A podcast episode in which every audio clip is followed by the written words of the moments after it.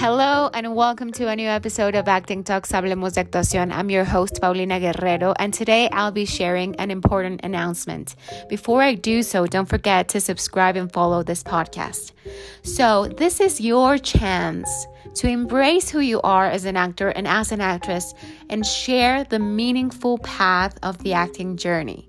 If you're interested to share nourishing and encouraging words to others and letting them know that the path is way more important than the outcome, this is the space. How have you improved as a human being? How has your life and your perception of life has improved when you started acting?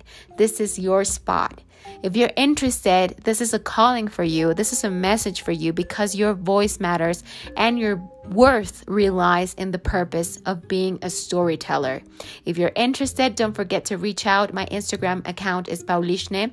You can send me a DM and we'll talk through this. We'll schedule, and I'm sure we'll be thrilled to hear anything that you have to share with us through this platform, your bilingual p- platform, Acting Talks Hablemos de Actuación.